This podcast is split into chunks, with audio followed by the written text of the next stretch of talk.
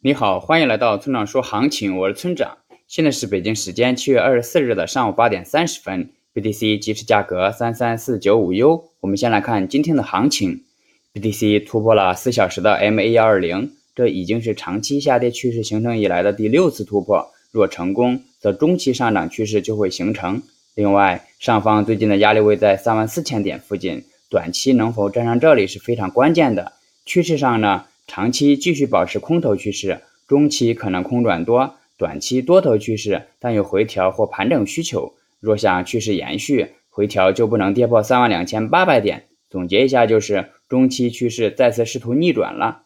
接下来是交易思维模块，我们经常会听到“交易是反人性的”这句话，那么反人性到底是什么意思呢？为了解答这一问题，我们得从几个行为金融学的概念说起。这些概念，也就是人的行为，包括了损失厌恶、锚定效应、近期偏好、羊群效应和结果偏好等。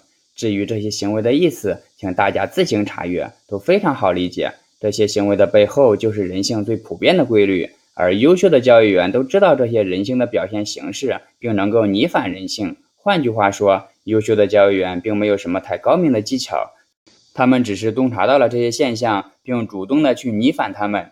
从而做到了大多数人不愿意做到或者根本无法做到的事情而已。最后，请大家一定要明白，千万不要根据预测来做交易。交易是需要考虑到具体信号、盈亏比以及仓位管理的。用预测指导交易，并不能实现长期稳定的盈利。如果你想学习具体操作以及稳定盈利的技巧，请查阅今天的策略版分析。拜拜。